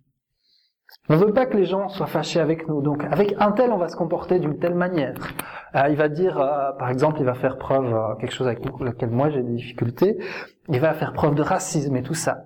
Et comme on a envie, on n'a pas envie de se fâcher avec la personne, on dit, ah oui, peut-être t'as raison, alors que dans son cœur, on est là, ça bouillonne. Et avec un autre, ça va être quelque chose de complètement différent. Et avec un troisième, au final, on sera plus qui on est. On se sentira très mal dans notre peau parce qu'on se dit, mais j'ai dit que j'étais d'accord avec ce truc de racisme. C'est-à-dire que moi aussi, je suis raciste, etc. Et on va commencer à se sentir de plus en plus mal et de plus en plus perdu, juste pour plaire aux gens. Trouver l'amour aussi, pour tous ceux qui ont eu euh, des relations amoureuses, ils savent que ce rêve, dure un temps. C'est important d'utiliser les relations amoureuses. Mais on se trompe dans le sens où on croit que c'est quelque chose qui va arriver et le monde va être parfait. Alors qu'en fait c'est un grand travail, c'est un grand effort et il faut souvent s'y prendre à plusieurs fois en faisant chaque fois plein d'erreurs pour bien réussir et finalement apprendre à aimer. Et c'est vraiment pas facile. C'est pour ça que Dieu nous donne plusieurs vies pour ça. Donc en fait, on est là pour apprendre à être heureux. Et tous ces rêves, tous ces projets, tous ces euh, rêves brisés, parce qu'on croyait oui, quand je serai riche, je serai heureux, puis on est riche, on voit que ça marche pas du tout. Eh ben, ça nous apprend. Ça nous apprend comment être heureux. Et cette souffrance, elle vient pour ça. Si on arrive à bien souffrir. Une des plus grandes erreurs que des parents peuvent faire pour leurs enfants, c'est de leur éviter toute souffrance, de les gâter, pourquoi? Parce que l'enfant va être incapable de souffrir. Et que quand il grandira, quand papa et maman seront plus derrière, quand il sera simplement à l'école et qu'il y aura des difficultés dans ses relations, des difficultés pour étudier, quand il se retrouvera face aux limites de la vie, de son corps, de la loi, il souffrira énormément parce qu'il n'aura pas appris plus tôt à souffrir. Donc toutes nos souffrances, elles nous sont utiles. Bon, évidemment, on doit protéger les enfants. Il ne s'agit pas de le laisser courir jusqu'au ravin, jusqu'à ce qu'il tombe et dire ah ben voilà. T'as vu, il fallait pas. Bon, ce sera pour la prochaine vie, on est d'accord, mais il fallait pas aller près du ravin. non, on doit avoir nos épreuves adaptées à nos possibilités. Et c'est ce que la spiritualité nous donne. Il nous donne à chaque fois ce que nos épaules peuvent porter. On a tous une croix sur notre dos.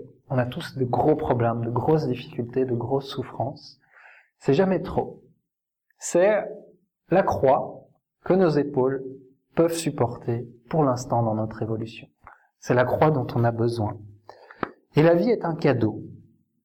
C'est une période unique pour pouvoir apprendre l'incarnation ici sur Terre. La spiritualité a fait une moyenne plus ou moins. On leur a dit, ben, ça prend combien de temps pour se réincarner? Et ils ont dit, c'est très très très variable. Il y a des gens, ils, désincarnent, deux semaines après, ils sont revenus. Des gens qui désincarnent, 2000 ans après, ils sont toujours dans le monde spirituel à faire leur truc, ils sont bien. Euh, ils disent en moyenne trois siècles. C'est pas c'est pas petit, 300 ans, c'est beaucoup comme temps. Donc euh, c'est pas une opportunité facile parce que la population de l'autre côté est bien supérieure à la population terrestre. Et donc on va parler un peu aujourd'hui notamment de suicide. On se dit, il y a beaucoup de gens qui disent c'est mon corps, mon corps m'appartient. Et quand on y réfléchit, c'est plus complexe que ça. Ce corps nous est donné à la naissance, par Dieu, par nos parents, et quand on décède, on doit le rendre. Et on va rendre des comptes sur la manière dont on aura utilisé ce corps. Je vous ai donné l'exemple d'André Louise, qui exagérait au niveau de l'alimentation. Au moment de décéder, bah, il a dû rendre des comptes. Il lui a dit, bah, euh, la raison de tes souffrances, c'est parce que tu as mal pris soin de ce corps. Et donc, si je dis qu'on va le rendre, c'est parce que c'est vrai. Une fois qu'on décède, le corps, on, s'en va, il est plus du tout à nous, on peut plus rien en faire. On peut rester tout près, hein, pour ceux qui veulent. C'est pas super. Franchement, rester près euh, d'un corps en décomposition, c'est pas super. Il y a beaucoup d'esprits qui en souffrent. Euh, mais on a beau rester tout près, il est plus à nous, il veut plus bouger, il veut plus, et toutes ces composantes vont servir à d'autres êtres vivants. Ils vont servir au petit ver de terre, qui va servir après à l'oiseau qui va le manger, qui va servir au chat qui va manger l'oiseau, etc., etc. Aux plantes qui vont se nourrir, et tout ça, et tout ça. Donc, tous ces éléments qui composent aujourd'hui notre corps, ils vont servir à d'autres corps après. Un jour, ils vont resservir à, à faire fonctionner des étoiles, toutes ces molécules qui composent notre corps. Et donc, c'est un prêt. C'est comme si je vous demandais à prêter un marteau et que vous me prêtiez votre marteau, et que je prenais votre marteau, et que je commençais à taper sur votre voiture. Je commençais à détruire votre voiture. Qu'est-ce que vous feriez? Vous êtes d'accord, vous allez me prendre le marteau et vous n'allez plus jamais me le prêter. Et donc, ça peut fonctionner un peu comme ça. On reçoit notre corps à prêter, et on va devoir rendre des comptes sur la manière dont on l'a utilisé. Si on le rend tout pété, Dieu qui nous a prêté le marteau, il va faire. Il n'était pas comme ça quand je te l'ai donné. Il était, il était autrement. Si on fait du mal avec, même chose. Si on l'utilise pour faire souffrir les autres, même chose. Et justement, tous ces actes moraux qu'on va poser vont laisser des traces sur notre corps. Tous les crimes, que ce soit des crimes poursuivis par les hommes des crimes que la loi ne peut pas poursuivre, comme euh, le fait de traiter sa femme ou son mari avec un grand manque de respect, personne ne va vous mettre en prison pour. Et pourtant, on peut détruire complètement une personne en faisant ça. Ça va nous laisser des marques. Et le suicide est une des choses qui peut laisser une marque sur ce corps spirituel. De nouveau, si je prends mon marteau, le suicide, en fait, c'est très triste parce que c'est une erreur. Là, je parle pas de mon avis personnel, je suis pas en train de dire se suicider c'est mal. Je raconte juste l'histoire des gens qui se sont suicidés et qui sont venus de l'autre côté raconter leur vie, raconter leur histoire. Et ceux qui se suicident, en général, ils veulent arrêter de souffrir. Ils veulent que ça s'arrête. Et c'est étonnant parce que quand on connaît la vie spirituelle, quand on sait que ça continue, C'est un peu comme si je prenais de nouveau le marteau que vous m'avez prêté, que je me disais, ah, j'ai mal à ma main, j'ai un problème euh, au ligament, au poignet. Ben, je vais mettre la main, et pas. En me disant, bah, si je tape avec le marteau sur ma main, après ça va aller mieux. Je vais plus souffrir. Évidemment, ça marche pas. On se retrouve de l'autre côté avec une souffrance énorme. Celui qui euh, se suicide, et c'est eux-mêmes qui viennent le dire, non seulement toutes leurs émotions difficiles, euh, très difficiles, hein, je dis pas qu'ils ne souffrent pas, et c'est des trucs très durs, sont toujours là. Ils ont beaucoup moins de moyens pour les résoudre, mais surtout, ils ont mal à l'endroit où ils se sont blessés. On peut recevoir dans les groupes médiumniques des gens qui disent que toute leur gorge, leur poumon, leur estomac les brûle parce qu'ils se sont empoisonnés. Certains qui se sentent étranglés en permanence, qui n'arrivent pas à respirer ou à parler parce qu'ils se sont pendus. Certains qui ont des maux de crâne, des migraines et des, euh, euh, des amnésies euh, très fortes parce qu'ils se sont tirés une balle dans la tête. Ils se sont blessés finalement, ils ont vraiment fait ça. Ils ont pris le marteau, ils ont tapé, et à la fin ils se disent ah oui tiens ça fait mal. C'est dur parce que leur exemple n'est pas facile, mais ces actes moraux laissent des traces. Par exemple, dans une des dernières revues Spirit belge, il y avait euh, un couple, enfin c'était pas un couple justement, ils étaient tous les deux mariés, et ils n'ont pas voulu justement euh, passer ce pas de, euh, de tromper leur conjoint. C'était gens entre guillemets bien. Et à un moment, ils tenaient plus, ils se sont tous les deux suicidés pour pouvoir se retrouver de l'autre côté. Alors si c'était un film, l'histoire est jolie, mais en réalité ils se trouvent tous les deux de l'autre côté, avec de grandes souffrances, et surtout vraiment ils disaient, bah, les médiums qui les recevaient disaient les deux étaient dans la même pièce et étaient incapables de se voir. Et pendant plusieurs siècles, ils seraient probablement incapables de percevoir l'autre. C'est comme s'il y avait une tache, une noire, qui me rendait incapable la vue de l'autre. On attend en fait souvent que le bonheur tombe du ciel qu'on rencontre la personne qui va nous rendre heureux. Et on comprend pas en fait que ce qui tombe du ciel, c'est-à-dire nos problèmes de santé, nos malheurs, nos épreuves, c'est le chemin qui mène au bonheur. C'est pas un chemin facile. Je suis d'accord avec vous. C'est vraiment pas un chemin facile. Mais tous nos échecs, toutes les pertes, quand on perd quelqu'un, quand quelqu'un décède, quand quelqu'un nous laisse, le fait qu'on rate nos relations, qu'on échoue dans notre mariage, qu'on se dispute avec nos enfants ou avec nos parents, le fait qu'on perde de grandes quantités d'argent ou de matériel, que notre maison brûle, euh, le fait qu'on a honte de faire quelque chose, qu'on doive assumer les conséquences de nos actes alors qu'on veut fuir, tout ça, ça nous apprend à être heureux. C'est pas facile, mais chaque fois qu'on arrive à dépasser, chaque fois qu'on arrive à comprendre ce qu'on a mal fait, chaque fois que moi, par exemple, avec mon hyperactivité, j'arrive à, à me calmer, à me dire, ok Régis, doucement, j'avance un peu plus vers le bonheur, et on avance un peu plus vers le bonheur. Donc, je suis pas en train de vous dire, ah, il faut souffrir, c'est comme dans le message qu'on a lu. C'est pas le but, c'est d'essayer de comprendre qu'est-ce qu'il y a dans nos difficultés qui peuvent nous apprendre à être plus heureux, à nous sentir mieux avec nous-mêmes, à mieux réussir, à mieux gérer les relations qu'on a tout autour de nous, et aimer tous ceux qui nous entourent. Je vous remercie pour votre attention. Le trait d'union francophone, le bulletin du mouvement spirit francophone, vous informe sur les activités proposées en francophonie, comme le congrès de médecine et spiritualité qui s'est déroulé au Luxembourg cette année, et aussi dans le monde avec le Conseil Spirit International. Il est proposé gratuitement et peut vous être envoyé par Internet sous réserve que vous fassiez parvenir votre demande et votre adresse mail à info.lmsf.org. Nous allons maintenant retrouver Jean-Pierre pour la partie qui concerne l'étude de l'application du magnétisme humain. Bien chers auditeurs, bonjour. Dans la dernière émission, nous avions parlé du magnétisme dans celle-ci, nous traiterons des applications du magnétisme humain. Première partie. Transmission du magnétisme humano-spirituel. Les effets de l'action fluidique sur les malades sont extrêmement variés selon les circonstances. Cette action est quelquefois lente et réclame un traitement suivi, comme dans le magnétisme ordinaire. D'autres fois, elle est rapide comme un courant électrique.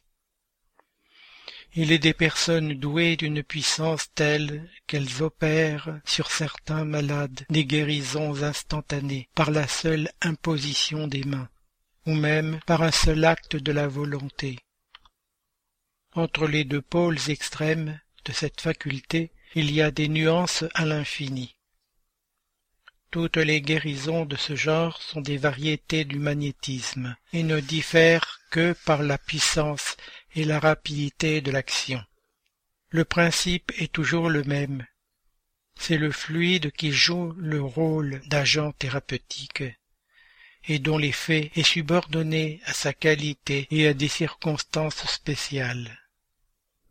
L'action magnétique peut se produire de plusieurs manières. Premièrement, par le fluide même du magnétiseur. C'est le magnétisme proprement dit, ou magnétisme humain, dont l'action est subordonnée à la puissance et surtout à la qualité du fluide. Deuxièmement, par le fluide des esprits agissant directement et sans intermédiaire sur un incarné, soit pour guérir ou calmer une souffrance, soit pour provoquer le sommeil somnambulique spontané, soit pour exercer sur l'individu une influence physique ou morale quelconque. C'est le magnétisme spirituel, dont la qualité est en raison des qualités de l'esprit. Troisièmement, par le fluide que les esprits déversent sur le magnétiseur et auquel celui-ci sert de conducteur. C'est le magnétisme mixte, semi-spirituel ou, si l'on veut, humano-spirituel. Le fluide spirituel combiné avec le fluide humain donne à ce dernier les qualités qui lui manquent. Le concours des esprits en pareilles circonstances est parfois spontané, mais le plus souvent il est provoqué par l'appel du magnétiseur.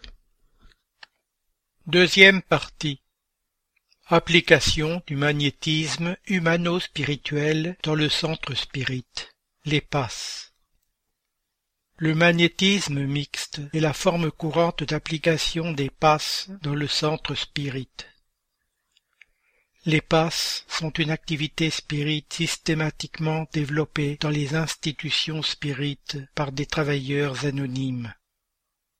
La faculté de guérir par l'influence fluidique est très commune et peut se développer par l'exercice mais celle de guérir instantanément par l'imposition des mains est plus rare, et son apogée peut être considéré comme exceptionnel. Cependant, on a vu à diverses époques, et presque chez tous les peuples, des individus qui la possédaient à un degré éminent. En ces derniers temps, on en a vu plusieurs exemples remarquables dont l'authenticité ne peut être contestée puisque ces sortes de guérisons reposent sur un principe naturel, et que le pouvoir de les opérer n'est pas un privilège, c'est qu'elles ne sortent pas de la nature, et qu'elles n'ont de miraculeux que l'apparence. La transmission des passes doit être considérée comme un simple instrument d'aide, et jamais comme une ressource qui remplacerait les orientations de la médecine et de la psychologie, car, comme on nous l'explique le spiritisme, la maladie et la guérison résident dans l'esprit. L'action morale déséquilibrée de l'individu affecte son père-esprit. Et comme le père-esprit de l'incarné est intimement lié à son corps physique, le dérèglement vibratoire de l'un affecte l'autre, provoquant en conséquence les maladies. Le corps malade reflète le paysage intérieur de l'esprit malade. La parthogénie est un ensemble de faiblesses de l'appareil psychique. Là encore, c'est dans l'âme que réside l'origine première de tous les remèdes thérapeutiques définitifs. Les traitements pharmaceutiques du monde ne peuvent effacer les causes transcendantes du caractère morbide des individus. Le remède efficace est celui qui agit sur l'esprit souffrant. Cependant, nous savons que beaucoup de gens ne cherchent le centre spirit que dans l'intention de guérir ou de soulager leurs maux physiques, psychologiques et leurs perturbations spirituelles. C'est donc un devoir des travailleurs de l'institution de leur fournir les explications nécessaires. Premièrement, l'action du Père-Esprit dans les passes. Par son union intime avec le corps, le Père-Esprit joue un rôle prépondérant dans l'organisme. Par son expansion, il met l'esprit incarné en rapport plus direct avec les esprits libres et aussi avec les esprits incarnés. La pensée de l'esprit incarné agit sur les fluides spirituels comme celle des esprits désincarnés. Elle se transmet d'esprit à esprit par la même voie, et selon qu'elle est bonne ou mauvaise, elle assainit ou vicie les fluides environnants.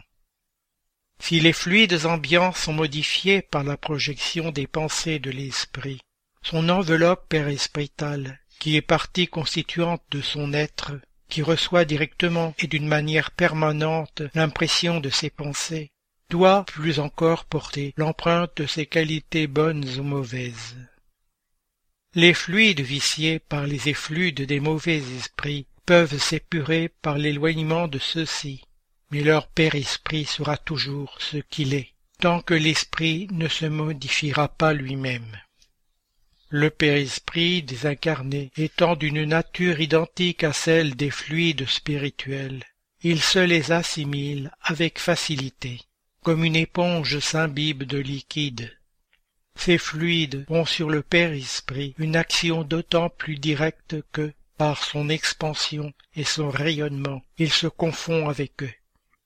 Ces fluides agissant sur le père-esprit, celui-ci, à son tour, réagit sur l'organisme matériel avec lequel il est en contact moléculaire. Si les effluves sont de bonne nature, le corps en ressent une impression salutaire. Si elles sont mauvaises, l'impression est pénible. Si les mauvaises sont permanentes et énergiques, elles peuvent déterminer des désordres physiques. Certaines maladies n'ont pas d'autre cause. Les milieux où abondent les mauvais esprits sont donc imprégnés de mauvais fluides que l'on absorbe par tous les pores périspritaux, comme on absorbe par les pores du corps les miasmes pestilentiels. Deuxièmement, donation et réception fluidique pendant les passes.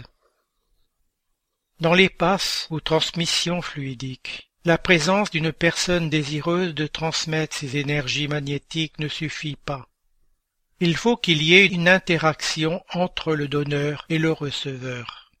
Une fois le climat de confiance établi, comme cela se produit entre le malade et le médecin de son choix, il se crée un lien subtil entre le nécessiteux et le secouriste.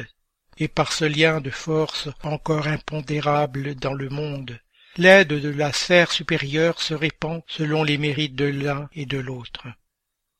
Grâce à l'énergie transmise par les passes, sous la supervision des bienfaiteurs désincarnés.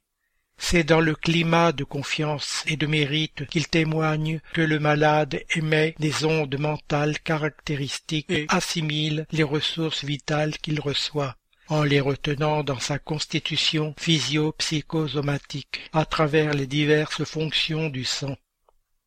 Le secours, presque toujours hésitant au départ, s'intensifie au fur et à mesure que le patient y prête attention. Car en concentrant ses propres radiations sur les zones cellulaires dont il se sert, il régule ses mouvements et corrige leurs activités en maintenant leurs manifestations dans des normes souhaitables. Une fois établie la recomposition, il revient à l'harmonie organique possible en garantissant à l'esprit le contrôle nécessaire du corps dans lequel il s'ajuste. Le processus de secours par les passes est d'autant plus efficace que l'adhésion de celui qui en bénéficie est intense, de sorte que la volonté du patient, poussée la limite maximale de l'acceptation, détermine en soi des potentiels de guérison plus élevés. Dans cet état, sous l'influx des passes reçues, les oscillations mentales du malade se condensent machinalement dans le sens du travail restaurateur qui est suggéré aux tissus cellulaires de l'organe où elles se manifestent. Instinctivement, les millions de corpuscules de l'organisme physio-psychosomatique tendent à obéir aux ordres reçus en se syntonisant selon les instructions de l'autorité spirituelle qui les supervise. Troisièmement, le collaborateur spirit dépasse. Le travailleur spirit qui s'occupe de la transmission des passes doit considérer ce travail comme une occasion de service son prochain. Il doit tout d'abord comprendre que toute compétence et spécialisation dans les secteurs de travail du monde constitue le développement de la bonne volonté. Les intentions sincères de coopération et la notion de responsabilité suffisent pour nous initier avec réussite dans tout nouveau travail.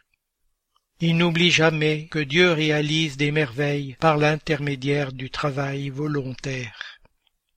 En second lieu, rappelons les orientations du bienfaiteur Alexandre, citées dans le livre Missionnaire de la lumière d'André Louise.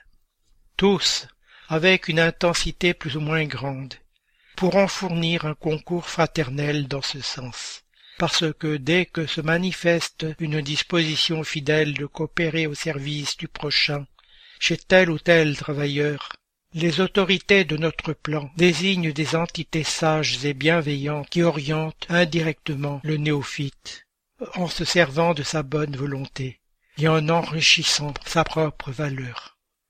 Mais les compagnons qui manifestent la vocation de servir spontanément sont très rares.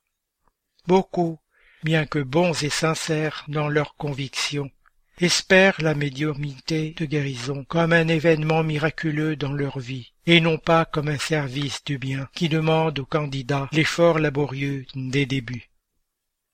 Bien sûr, en nous référant à nos frères incarnés, nous ne pouvons exiger la coopération de personne. Cependant, si l'un d'entre eux vient à notre rencontre en sollicitant son admission dans les travaux d'aide, il recevra logiquement notre meilleure orientation dans le domaine de la spiritualité.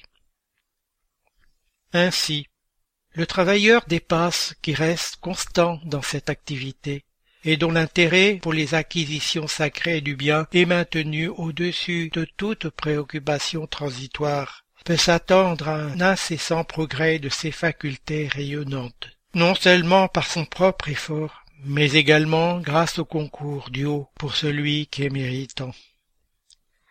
La qualité de base étant obtenue, le candidat au travail doit considérer comme urgente la nécessité de son élévation afin que ses œuvres s'élèvent au même rythme. Avant tout, il faut équilibrer le domaine des émotions.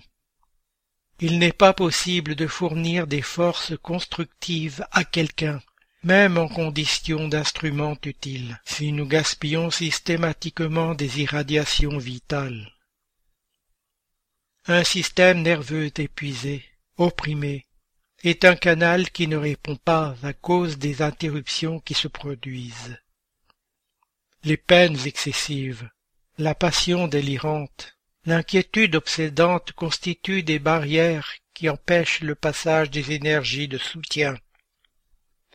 D'un autre côté, il faut aussi examiner les nécessités physiologiques de pair avec les conditions d'ordre psychique. Il est indispensable que celui qui souhaite travailler pour le bien surveille les éléments destinés au réservoir cellulaire. L'excès d'alimentation produit des odeurs nauséabondes par les pores, les poumons et l'estomac, causant des préjudices aux facultés rayonnantes en raison des déjections anormales et des disharmonies significatives dans l'appareil gastro-intestinal touchant l'intimité des cellules l'alcool et les autres substances nocives opèrent des perturbations dans les centres nerveux, modifiant certaines fonctions psychiques et annulant les meilleurs efforts pour la transmission d'éléments régénérateurs et salutaires.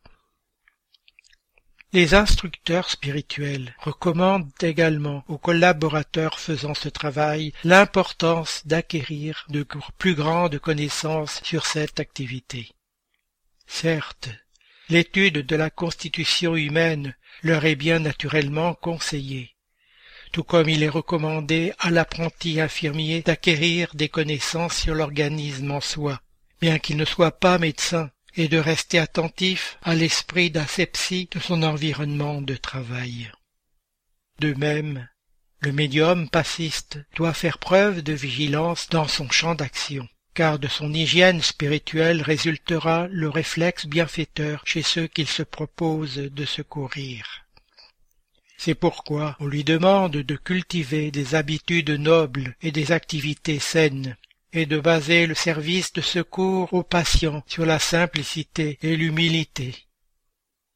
L'investissement culturel amplifiera ses ressources psychologiques et facilitera la réception des ordres et des suggestions des instructeurs qui le soutiennent. Sa clarté mentale consolidera son influence en la purifiant, en plus de doter sa présence de l'autorité morale indispensable capable d'induire le patient à l'éveil de ses propres forces réactives. Troisième partie. Utilisation du magnétisme humano-spirituel dans le centre spirit. L'eau fluidifiée. L'eau est un des plus puissants véhicules pour les fluides de toute nature, nous explique l'esprit André-Louise, citant le bienfaiteur spirituel Lysias. Il nous informe aussi que dans la colonie notre demeure, l'eau est surtout utilisée comme aliment et remède, et que l'on y trouve des services consacrés exclusivement à la manipulation de l'eau pure par la captation d'éléments issus du soleil et du magnétisme spirituel. Dans le centre spirit, on trouve souvent de l'eau magnétisée par les bienfaiteurs spirituels, qui transmettent au liquide de simples énergies magnétiques d'une valeur importante pour l'équilibre psychophysique des malades. D'innombrables substances de la nature sont passibles de transformation. Mais l'eau est le véhicule de choix en raison de la simplicité de sa constitution moléculaire. Ce principe explique le phénomène connu de tous les magnétiseurs et qui consiste à donner, par la volonté, à une substance quelconque, à l'eau par exemple, des propriétés très diverses, un goût déterminé, et même les qualités actives d'autres substances. Puisqu'il n'y a qu'un élément primitif, et que les propriétés des différents corps ne sont que des modifications de cet élément, il en résulte que la substance la plus inoffensive a le même principe que la plus délétère. Ainsi l'eau, qui est formée d'une partie d'oxygène et deux d'hydrogène, devient corrosive si l'on double la proportion d'oxygène elle se transforme en eau oxygénée qui, non diluée, est un puissant corrosif. Une transformation analogue peut se produire par l'action magnétique dirigée par la volonté. C'est ainsi que les substances les plus signifiantes peuvent acquérir des qualités puissantes et effectives sous l'action du fluide spirituel ou magnétique, auquel elles servent de véhicule, ou, si l'on veut, de réservoir. Quatrième partie. Utilisation du magnétisme humano-spirituel dans le centre spirit. La prière. La prière est une pratique spirit importante, recommandée par les esprits guides de la codification spirit. Cela ne fait l'ombre d'un doute. L'oraison représente un prodigieux bain de force, tel un vigoureux courant mental qu'elle attire. La prière, avec la reconnaissance de notre insignifiance, nous place dans la position de simples anneaux d'une chaîne de secours dont l'orientation réside en haut. Par la prière, l'homme appelle à lui le concours des bons esprits qui viennent le soutenir dans ses bonnes résolutions et lui inspirer de bonnes pensées. Il acquiert ainsi la force morale nécessaire pour vaincre les difficultés et rentrer dans le droit chemin s'il en est écarté et par là aussi il peut détourner de lui les maux qu'il s'attirerait par ses propres fautes. La prière n'est donc pas un mouvement mécanique des lèvres, ni un disque se répétant facilement dans l'appareil de la pensée. Elle est vibration, énergie, pouvoir. La créature qui prie, mobilisant ses propres forces, réalise des travaux d'une inexprimable signification. Cet état psychique révèle des forces ignorées, notre origine divine et nous place en contact avec les sources supérieures. Si la prière exerce une sorte d'action magnétique, on pourrait en croire l'effet subordonné à la puissance fluidique. Or il n'en est point ainsi. Puisque les esprits exercent cette action sur les hommes, ils suppléent, quand cela est nécessaire, à l'insuffisance de celui qui prie, soit en agissant directement en son nom, soit en lui donnant momentanément une force exceptionnelle, lorsqu'il est jugé digne de cette faveur ou que la chose peut être utile. L'homme qui ne se croit pas assez bon pour exercer une influence salutaire ne doit pas s'abstenir de prier pour autrui, par la pensée qu'il n'est pas digne d'être écouté. La puissance de la prière est dans la pensée. Elle ne tient ni aux paroles, ni au lieu, ni au moment où on l'a fait. On peut donc prier partout et à toute heure, seul ou en commun. L'influence du lieu ou du temps tient aux circonstances qui peuvent favoriser le recueillement. La prière en commun a une action plus puissante quand tous ceux qui prient s'associent de cœur à une même pensée et ont un même but, car c'est comme si beaucoup crient ensemble et à l'unisson. Mais qu'importe d'être réunis en grand nombre si chacun agit isolément et pour son compte personnel.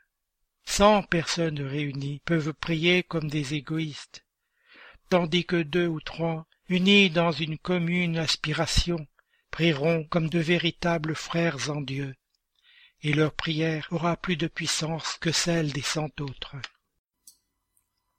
Merci Jean-Pierre. Chers auditeurs, l'émission se termine. Nous demandons au Centre Spirit francophone de bien vouloir nous faire parvenir les informations que nous pouvons relayer, activités, dates, conférences, etc. par mail à l'adresse radio.lmsf.org. C'est avec plaisir que nous en informerons les auditeurs. Vous pouvez aussi aller sur les différents sites du mouvement Spirit francophone et y trouver des informations et renseignements grâce aux liens qui existent sur le site www.lmsf.org. Chers auditeurs, nous sommes heureux d'avoir passé quelques instants ensemble. Nos émissions sont actualisées le 1er et le 15 de chaque mois. Et en attendant, nous vous disons à bientôt sur Radio Kardec.